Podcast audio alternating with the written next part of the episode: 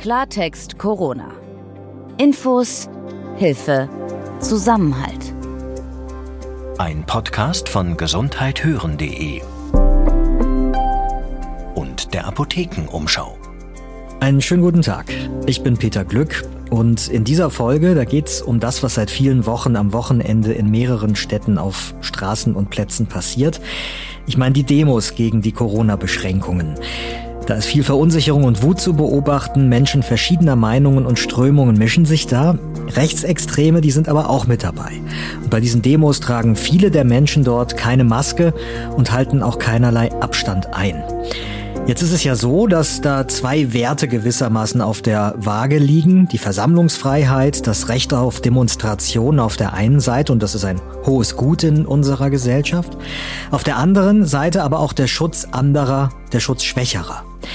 Für den Rechtsstaat ist der Umgang damit eine echte Gratwanderung und über diese will ich heute mit unserem Gast sprechen.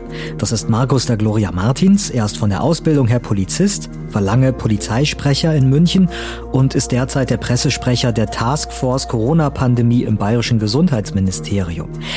Bevor ich Herrn da Gloria Martins aber hier gleich begrüße, noch ein kurzer Hinweis. Ich bin heute alleine für Sie da. Dr. Dennis Ballwieser, der macht ein paar Tage verdienten Urlaub und beantwortet dann ab nächster Woche wieder Ihre Fragen. Die können Sie uns aber laufend weiter gerne schicken an redaktion.gesundheithören.de. Und bevor wir jetzt gleich in das Gespräch gehen, ein bisschen Werbung. Corona hat unser Leben ganz schön durcheinandergewirbelt. Die letzten Monate haben aber auch deutlich gezeigt, digitale Helfer sind heutzutage für unsere Gesundheit einfach unverzichtbar.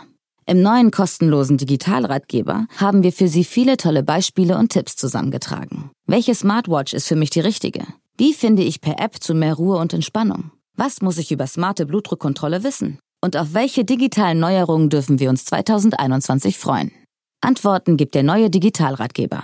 Jetzt als E-Paper zum kostenlosen Download unter digital-ratgeber.de slash e-paper. Die Gegner der Corona-Auflagen, die gehen seit Wochen auf die Straßen in Deutschland. Sie wollen keine Kontaktbeschränkungen mehr, sie wollen keinen Lockdown und zu einem erheblichen Teil, kann man sagen, verbreiten diese Menschen auch Verschwörungsmythen in unterschiedlichen Ausprägungen. Also zum Beispiel heißt es da, das Virus sei überhaupt nicht gefährlich, Masken tragen, das könne tödlich enden für Kinder oder der Impfstoff, der mutmaßlich im nächsten Jahr kommen wird, der könne unsere Gene in einer gefährlichen Art verändern. Wie geht man gegen diese Erzählungen vor? Das ist die Frage, mit der wir uns unter anderem jetzt beschäftigen wollen. Also antwortet man den Leuten oder ignoriert man sie besser, um ihnen keine Bühne zu bieten, damit sie ihre wissenschaftlich nicht haltbaren Thesen nicht noch weiter verbreiten können?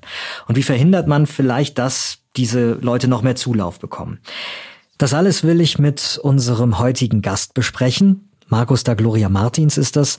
Er ist der Pressesprecher der sogenannten Taskforce Corona-Pandemie im Bayerischen Gesundheitsministerium. Das heißt, Kommunikation zum Thema Gesundheit und Coronavirus, das ist seine tägliche Arbeit. Spannend ist aber eben auch, dass er vorher bei der Polizei gearbeitet hat, lange, und er kann sich diese Demonstrationen also auch durch die Brille eines Polizisten quasi anschauen. Herr da Gloria Martins, einen schönen guten Tag und danke, dass Sie sich Zeit nehmen heute für uns. Gerne, ich grüße auch Sie. Also diese Bilder von den Demonstrationen gegen die Corona-Auflagen, die uns da ähm, ja meistens am Wochenende irgendwann erreichen aus unterschiedlichen Städten in Deutschland. Da sieht man unter anderem ja durchaus immer wieder Rechtsextremisten und andere Menschen, deren Schilder oder Äußerungen darauf hinweisen, dass unser Rechtsstaat da eigentlich mehr oder weniger abgelehnt wird. Man sieht auch, wie Journalisten beschimpft oder sogar körperlich angegriffen werden. Wenn Sie diese Bilder sehen im Fernsehen, was geht Ihnen da eigentlich durch den Kopf? Ähm, ich bin dann immer ähm, regelmäßig erschreckt, aber gleichzeitig ähm, äh, kommt dann etwas bei mir immer zum Tragen, dass ich in meiner Zeit bei der Polizei und auch der intensiven Auseinandersetzung meiner ehemaligen Behörde mit dem Thema äh, sozialen Netzwerken gelernt habe, nämlich die lautesten sind nicht automatisch auch diejenigen, die die Mehrheit abbilden. Und ähm, das ist auch in diesem Fall so. Man darf jetzt einfach von der sehr hohen Medienpräsenz äh, von, äh, ich sag mal, Gegnern von Corona-Maßnahmen beziehungsweise ähm, den, den Angehörigen der Querdenker-Bewegung nicht darauf schließen, dass wir jetzt tatsächlich einen tiefen Graben in unserer Bevölkerung haben, der unsere, äh, unsere Gesellschaft äh, halbiert. So ist es nicht. Es mhm. gibt einen Teil von Menschen, die tatsächlich sich Gedanken machen, die auch mittlerweile eine sehr sehr verfestigte Meinung haben hinsichtlich äh, ihrer Sicht auf die Dinge. Aber gleichwohl äh, kommt dann bei mir immer zum Tragen, dass ich mir denke, und es ist ein Teil unserer Bevölkerung, aber kein besonders großer.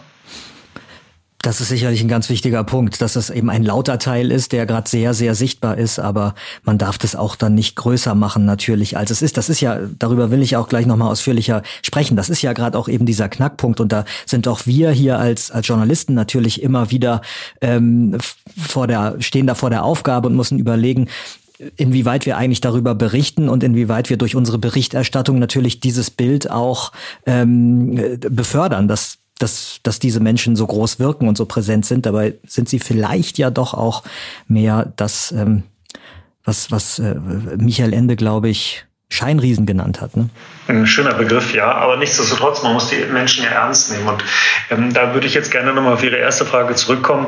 Man muss jetzt mit einem äh, vorsichtig sein, und zwar, ähm, dass man tatsächlich die Menschen, die äh, dort demonstrieren, automatisch in eine ideologische Ecke stellt, äh, jetzt politisch orientiert. Ähm, man äh, sieht dort zwar relativ häufig ähm, Aussagen wie äh, Regimewechsel und äh, ähnliche Dinge, die letzten Endes eine Regierung Regierungswechsel propagieren. Aber mitnichten ist es so, dass man jetzt ähm, es sich so einfach machen darf, indem man hingeht und sagt, und die sind alle ideologisch in einem bestimmten Lager. Mhm. Ähm, so einfach ist es nicht. Ähm, ich hatte tatsächlich ähm, in, in, in, meiner Zeit bei der Münchner Polizei äh, zu, zum Anfang der Corona-Beschränkungen ähm, mehrere große Demonstrationen ähm, in München erleben dürfen. Und da waren äh, zum Teil 5000 Menschen äh, rund um die Theresienwiese gestanden. Und wenn Sie sich dann mal anschauen, äh, rein rein so vom Erscheinungsbild, vom, im Gespräch, wenn Sie sich mit den Leuten auch unterhalten, ähm, wie, wie ticken die Menschen, dann ist das tatsächlich so ein Meridian durch unsere Gesellschaft, der dort steht. Und da, da, da muss man sich darüber im Klaren sein. Ne? Es sind zwar nicht sehr viele, aber die, die dort stehen, bilden durchaus einmal unsere kompletten gesellschaftlichen Milieus und natürlich auch alle politischen äh, Spektren ab. Und das macht die Sache ja auch so komplex, wie man damit umgeht.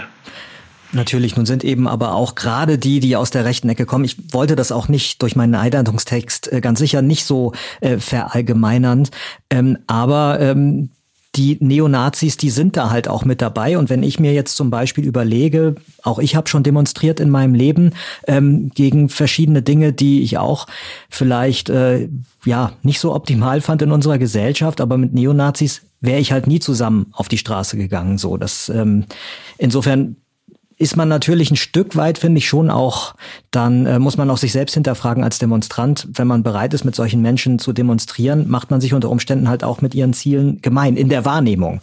Ja, wenn, wenn dann diese Fotos eben in der Zeitung sind von einer Menschenmenge und da sind die entsprechenden Flaggen und äh, Parolen zu sehen. Da bin ich bei Ihnen ähm, und das ist vielen der Menschen, äh, mit denen ich hier in München sprechen durfte, durchaus auch bewusst. Andererseits ist da natürlich die Argumentation, ich kann ja nichts dafür, dass bei diesem Thema, das mir hier gerade wichtig ist, auch noch, ich sage jetzt mal, ähm, rechte Gruppen mitlaufen. Mhm. Und dann haben Sie natürlich genau das Problem, dass man dann mit, dem, mit der Argumentation, aber du, du stellst dich ja quasi in ihre Nähe und machst dich natürlich auch angreifbar mit, mit der Tatsache, dass auch solche Gruppierungen in dieser Demonstration Demonstration mitgehen, ähm, da stellt man dann plötzlich fest, dass dann äh, so ein bisschen auch die Argumentation aufhört. Und ähm, bei dem einen oder anderen hatte ich dann aber auch wirklich das Gefühl, dass, dass, dass er da keine Lösung weiß.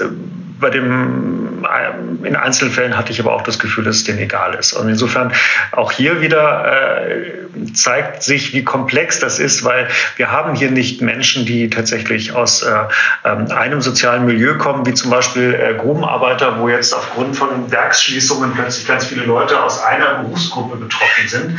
Wir haben nicht Menschen, die eine Ethnie abbilden, sondern wir haben tatsächlich einmal tatsächlich ähm, den, den Schnitt durch die Gesellschaft und sie haben da, ich sage mal, eine, eine, eine ältere Dame, genauso wie, wie Eltern, die sich äh, Gedanken ähm, äh, um ihre Kinder machen, auch rund um die Impfdiskussion, um die generelle Impfdiskussion, bis hin zu Menschen, die tatsächlich ein, ein sehr feines Gefühl für, für staatliche Restriktionen haben und äh, einfach die, die Eingriffe, die hier stattgefunden haben, für sich hinterfragen. So und in diesem Motivmix haben sie natürlich auch viele, die dann, ähm, ich sage mal, aus einem eher skurrilen Spektrum kommen.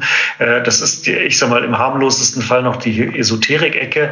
Das geht aber auch hin wirklich in, in, in, in wirklich in, in verschwörungstheoretische Tendenzen. Mhm. Und das ist aber nichts, was Sie als Muster über alle ziehen können, sondern das ist letzten Endes ein, ein bunter Reigen der Strömungen, die Sie bei einer solchen Versammlung antreffen können.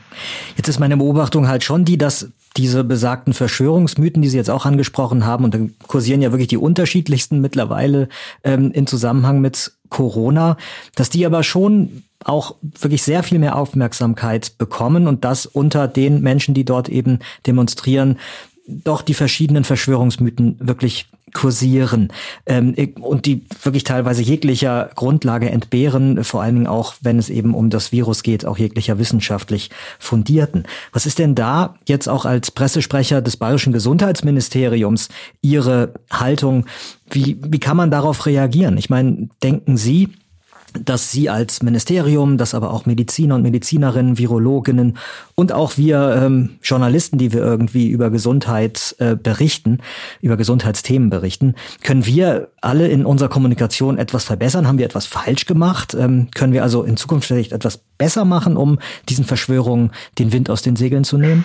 Also wir machen schon sehr viel richtig und man muss sich sogar die Frage stellen, ob wir nicht sogar schon zu viel machen. Das mag jetzt ein bisschen verwundern, aber ähm, im Zusammenhang mit den Entwicklungen rund um, ich sage jetzt mal, äh, Verschwörungserzählungen und Falschinformationen zur Corona-Pandemie gibt es auch einen, einen Begriff, der heißt Infodemie äh, und kommt so ein bisschen eher aus dem, aus dem Bereich der Medienwissenschaften. Und äh, die, der Grundgedanke dahinter ist, dass es eigentlich fast schon zu viele Informationen aus zu vielen Quellen gibt, die letzten Endes für eine unglaublich große Komplexität sorgen. Und für Verunsicherung dadurch dann, oder? Zu einer Verunsicherung und der Tatsache, sie können sich im Prinzip dem Thema nicht erzielen.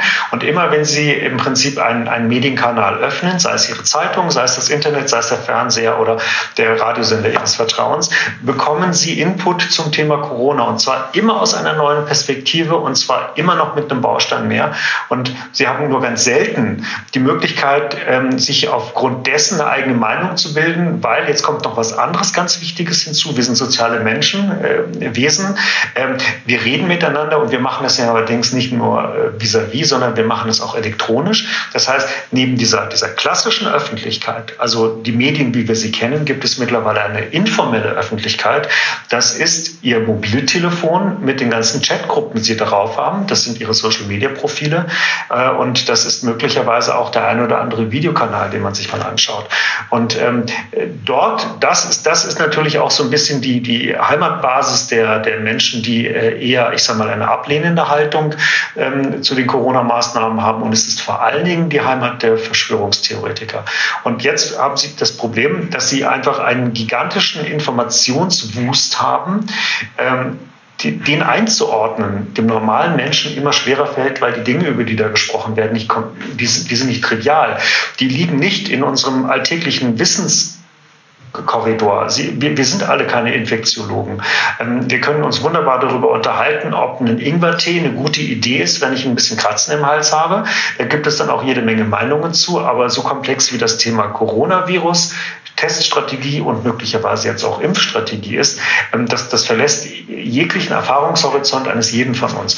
Und das macht die Sache schwierig und da kommen Sie rein nur mit Information nicht hinterher. Da muss vor allen Dingen eins rein, nämlich ganz viel Glaubwürdigkeit und Ehrlichkeit. Trotzdem bleibt die Frage, wie ist das zu schaffen? Also gerade wenn wir jetzt eben mal auch bei diesem äh, Thema Verschwörungsmythen bleiben. Ähm, da ist ja eigentlich die, die Gretchenfrage praktisch. Soll man das aufklären? Soll man ähm, darauf eingehen? Ähm, oder verschafft man damit der Verschwörungserzählung eigentlich nochmal äh, viel mehr Aufmerksamkeit, äh, wenn man versucht, es zu widerlegen? Und es kann ja auch keine Lösung sein, das zu ignorieren und so, tun, so zu tun, als wäre da nichts die, die, die, die Attraktivität von einfachen Antworten ist das, was letzten Endes eine Verschwörungserzählung schon mal sehr attraktiv macht. Und ähm, äh, je länger wir in äh, den Auswirkungen von Corona leben, je mehr Corona und auch die Maßnahmen zur Eindämmung der Pandemie letzten Endes unsere Lebenswirklichkeit prägt, desto mehr ist sicherlich der eine oder andere auch müde. Und äh, nicht nur müde, sondern vielleicht im Einzelfall auch ein Stück weit verzweifelt, weil einfach persönliche Aspekte großen, großen Einfluss auf diese Situation haben. Und ähm, deshalb ist es ein durchaus in meinen Augen eine wichtige Aufgabe von einer professionellen Kommunikatorensicht, das Thema aufzugreifen und auch dran zu bleiben und ähm, die ganz großen Erzähllinien einer Verschwörungstheorie anzugreifen und mal aufzudecken, ähm, äh, ja, wie, wie sinnentleert das teilweise ist. Jetzt ist ja diese äh, sogenannte Querdenkenbewegung, die, die diese einen Großteil der Demonstrationen auf den Straßen in Deutschland organisiert. Und ähm, da ist ja durchaus in Teilen zumindest eine Art von Radikalisierung zu beobachten äh, gewesen, beziehungsweise ich hab, wir haben ja schon darüber gesprochen, dass da eben auch wirklich Rechtsextreme und sogenannte Reichsbürger sich da ähm, auch rangehängt haben, mal mindestens. Jetzt ist es so, dass auch der Bundesinnenminister Seehofer gesagt hat, dass ihn das beunruhigt, dass da äh, Rechtsextreme gemeinsam mit Impfgegnern und in Anführungszeichen normalen Corona-Kritikern auf die Straße gehen. Der Verfassungsschutz auf der anderen Seite hat entschieden, diese Querdenkerbewegung nicht beobachten zu wollen. Wie bewerten Sie diese Entscheidung? Da bin ich natürlich jetzt äh, sehr, sehr weit weg, äh, was da letzten Endes an Informationen auf dem Tisch liegt. Ähm, und äh, es gibt ja da noch Unterstufen. Also es gibt den Prüffall und ähm, noch andere Abstufungsmöglichkeiten, ähm, wo man, ich sag mal jetzt natürlich als, als Staat verfassungsrechtliche Maßnahmen beziehungsweise Schutzmaßnahmen oder Ermittlungsmaßnahmen einleiten kann da bin ich zu weit weg von und ähm, das ist sicherlich eine Frage, die muss man den entsprechenden Fachbehörden mal stellen. Aber ähm, ich denke, ein ganz wichtiger Aspekt, den man hier nicht aus den Augen verlieren darf, ist, äh, ist und das hatten wir am Anfang des Gespräches, der Umstand, dass in diesen Gruppen äh, tatsächlich ein, ein, ein Sammelsurium an Strömungen, Meinungen und Motivationen vorhanden ist. Und ähm, das ist, glaube ich, der Knackpunkt. Ähm, ich kenne natürlich die Bilder von den ganz großen Demonstrationen, ich kenne aber auch, ähm, äh, auch aus persönlicher Wahrnehmung, Wahrnehmung hier aus dem oberbayerischen Raum und auch aus München, die, äh, die Demonstrationen, die hier stattgefunden haben. Und da ist es natürlich so, dass sie, ähm, äh, dass sie antidemokratisches Gedankengut äh, sehen. Sie sehen Menschen, die auch ähm, dem rechten Spektrum zuzuordnen sind. Sie, sie hören aufs eine, aufs andere Mal, auch darüber muss man klar sprechen, antisemitische ähm, äh, Wortäußerungen. Ähm, was ich ganz, ganz unsäglich finde, ist, äh, und das, das finde ich tatsächlich höchst ehrenrührig, sind so diese, diese, diese, äh, dieses, diese Bezüge, die man aus dieser Szene heraus in die Opferrolle des Dritten Reiches hineinmacht, also wo man hingeht und sagt, ich bin eine Anne Frank, ja, oder ähm, äh, sich mit den Schollgeschwistern gleichsetzt. Also das, das ist für mich unaussprechlich, äh, aber gleichwohl passiert das da. Ähm, aber das, erzähl, das, das spiegelt jetzt nicht diese Gruppe als Ganzes wieder. Und das macht es so mhm. komplex. Ähm, wenn ich äh, aus, aus äh, ich sag mal, den früheren Jahren eine, eine, eine, eine Demonstration habe, die unter einer ganz klaren politischen Agenda steht, weil dort eine ganz bestimmte extremistische Partei aufruft, dann ist das relativ eindeutig, wer dorthin geht. Ähm, das ist bei diesen Demonstrationen, die wir jetzt haben, in dieser Eindeutigkeit eben nicht mehr der Fall. Und das macht natürlich auch sicherlich ähm, die Be die Bewertung der Frage schwer, ähm, was für Maßnahmen kann man dort ein, ansetzen, weil es gibt dort nicht die Gruppe XY, sondern es gibt ein sehr heterogenes Feld an Menschen, die letzten Endes so ein bisschen die gleiche Agenda haben, aber gleichwohl als Person äh, ganz eigene Ziele verfolgen. Aber da interessiert mich tatsächlich auch nochmal so Ihre Sicht auch als, als Polizist auf das Ganze, weil man ja schon beobachten kann, und ich weiß, das sind Teile, das ist nicht die, das ist nicht die Masse der Demonstranten dort, aber es gibt ja durch, durchaus auch nicht unerhebliche Teile, die auch ähm, gewaltbereit sind, wo eben, wo, wo ich ja die Bilder auch gesehen habe von Menschen, die da auf andere losgegangen sind und ähm, und Journalisten zum Beispiel auch geschlagen haben. Was, was ist denn da die Haltung von Polizei? Erstens, woher kommt diese Gewaltbereitschaft? Haben Sie da eine Erklärung dafür? Ähm, ist die sowieso da oder kann es, gibt es da Dynamiken in diesen Demonstrationen, die sowas befördern? Und was ist dann die Strategie von Polizei, sowas einzudämmen? Das Versammlungsrecht ist eines der ehrensten äh, Grundrechte, die wir haben. Und auch aus dieser Perspektive heraus sind ja auch trotz hohen Corona-Inzidenzzahlen Versammlungen und Demonstrationen möglich. Unter Auflagen und Beschränkungen, aber sie sind möglich. Und ähm, der Gesetzgeber, auch die, die Gründerväter des Grundgesetzes, haben nicht umsonst reingeschrieben, diese Versammlungen müssen friedlich sein äh, und dann noch zwei, drei Punkte mehr, zum Beispiel ohne Waffen etc. Aber das gehört jetzt nicht ganz hierher. Und das ist genau der Punkt. In dem Moment, wo in einer Versammlung Straftaten begangen werden, ähm, muss man sich die Frage stellen, wie ist das versammlungsrechtlich zu sehen? Da gibt es ganz klare Regeln, ganz klare Richtlinien. Da ist der Versammlungsleiter natürlich auch in der Verantwortung als die, die verbindende organisatorische Klammer einer solchen Demonstration und auch Ansprechpartner für die Polizei. Und wenn der es nicht hinbekommt, entsprechende Übergriffe, äh, Straftaten, das können ja auch Sachbeschädigungen sein und mhm. äh, ähnliche Dinge äh, abzustellen und die entsprechenden Personen aus der Versammlung aufzuschließen, dann wird die Versammlung aufgelöst. Das ist äh, eine Herangehensweise, die wir hier in Bayern sehr konsequent fahren und wo wir auch tatsächlich nicht sehr viel Toleranz zeigen. In dem Moment, wo eine Versammlung gewalttätig wird, ist ganz klar ein polizeiliches Handeln erforderlich und es findet dann auch statt. Aber jetzt gehen wir mal weg von diesen ganz klaren Dingen. Ähm, es geht ja schon mal damit weiter, dass äh, diese Versammlungen in der Vergangenheit immer wieder mal mit Auflagen durch die Kreisverwaltungsbehörde belegt wurden. Die Kreisverwaltungsbehörden, also die Städte oder Kreise, die können ja dann zum Beispiel sagen, es muss ein Mund-Nasenschutz getragen werden oder nicht. Äh, sie können ja auch Örtlichkeiten zuweisen und ähnliche Dinge. Und dann wird es jetzt spannend. Jetzt haben Sie dort Menschen, äh, die zum Beispiel keine Maske tragen. Ja, ist ein klassischer Auflagenverstoß. Aber nichtsdestotrotz sind diese Menschen friedlich und halten Abstand. Oder lassen Sie uns noch ein bisschen plastischer werden. Ähm, von, von 500 Menschen tragen ähm, 100 keine Maske. Der Rest schon. Wie gehen Sie damit um? Sie müssen auf der einen Seite das hohe ähm, Schutzgut des Versammlungsrechtes wahren als Polizei und auf der anderen Seite natürlich auch den Auflagenverstoß konsequent ähm, ähm verfolgen. Und das ist dann eine, eine Güterabwägung, die jedes Mal äh, wirklich im Einzelfall stattfinden muss und wo es auch keine Blaupause gibt und die tatsächlich ähm, für die äh, Kolleginnen und Kollegen, äh, die dort dann die Einsatzleitung haben, jedes Mal eine sehr, sehr große Herausforderung sind.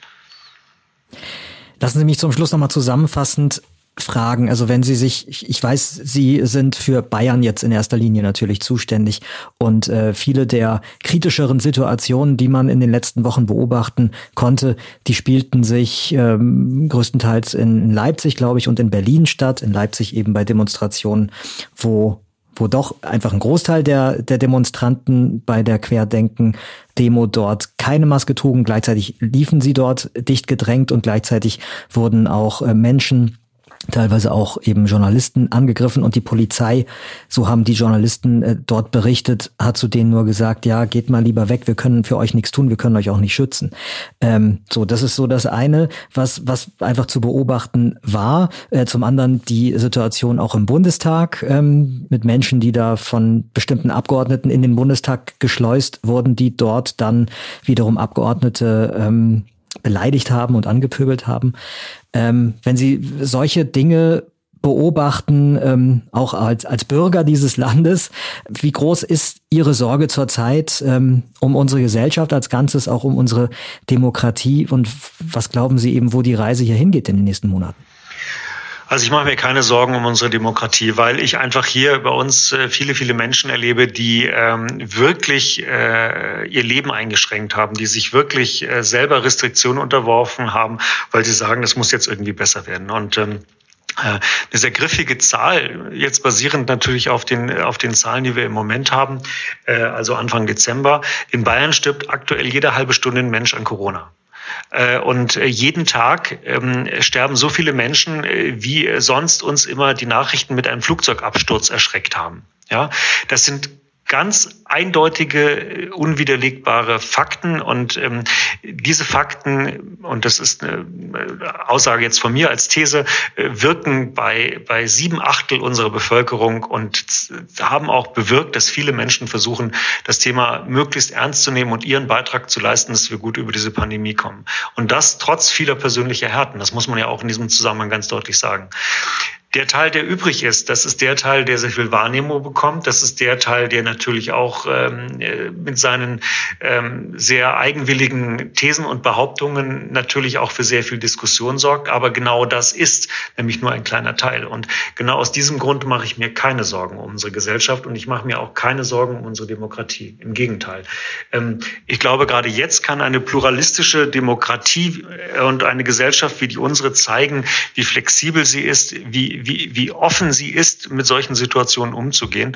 Und ähm, dass wir, dass wir über, über diese Tendenzen sprechen, ähm, das, und auch das muss man ja klipp und klar sagen, Gegner von Corona-Maßnahmen beziehungsweise auch äh, Menschen, die die gesamten Corona-Pandemie-Fakten ähm, grundsätzlich in Frage stellen, überhaupt auf die Straße gehen dürfen, ist eins, es ist gelebte Demokratie.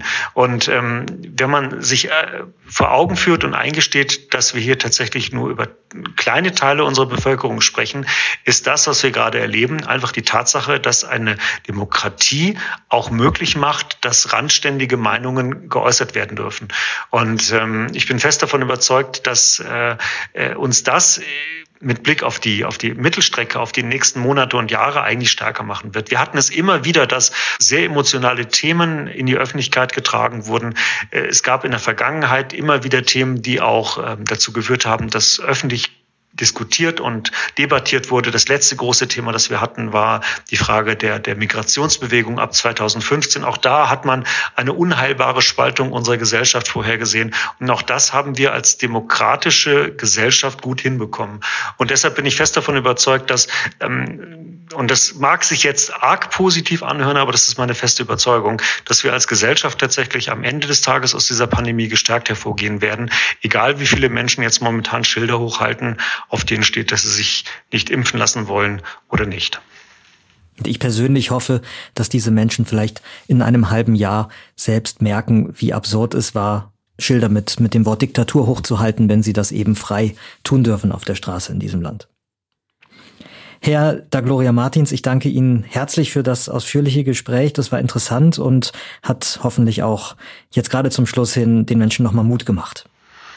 Danke für Ihre Zeit, danke für Ihr Interesse. Und ähm, das klingt mittlerweile fast ein bisschen abgedroschen, aber es ist tatsächlich wertvoll wie nie. Ähm, Sie und Ihren Hörern bleiben Sie gesund.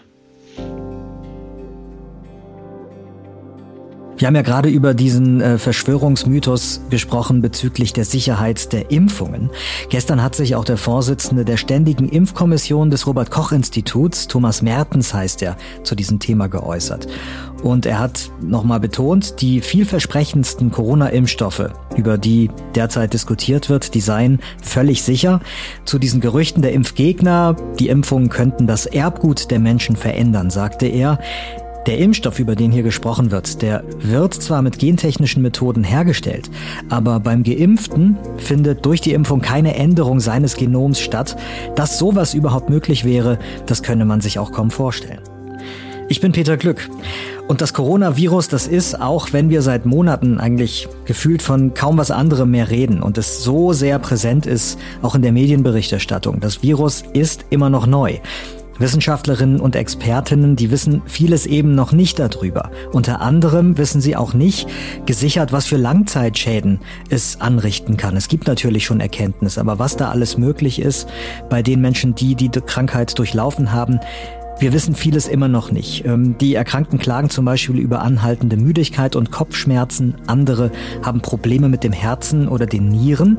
Eine Studie am Universitätsklinikum in Tübingen, das will jetzt die Langzeitfolgen erforschen. Und wir haben in der nächsten Folge die Leiterin der Studie, Frau Professor Stefanie Joos hier zu Gast. Meine Kollegin Anja Kopf wird sich dann mit ihr unterhalten. Und die beiden werden eben zum einen darüber sprechen, wie genau diese Studie jetzt ablaufen laufen soll. Und zum anderen wird Frau Joos aber auch sagen können, natürlich ausführlich, was man bislang schon weiß. Und wie gesagt, sollten Sie medizinische Fragen rund um Corona haben, dann schreiben Sie uns gerne an. Die Adresse lautet redaktion.gesundheithören.de. Wir sammeln die Fragen und Dr. Dennis Ballwieser wird in der kommenden Woche dann wieder darauf antworten. Und wenn Ihnen Klartext Corona gefällt, dann freuen wir uns sehr, wenn Sie uns Ihrer Familie oder Ihrem Freundeskreis weiterempfehlen. Vielen Dank. Klartext Corona. Ein Podcast von gesundheithören.de und der Apothekenumschau.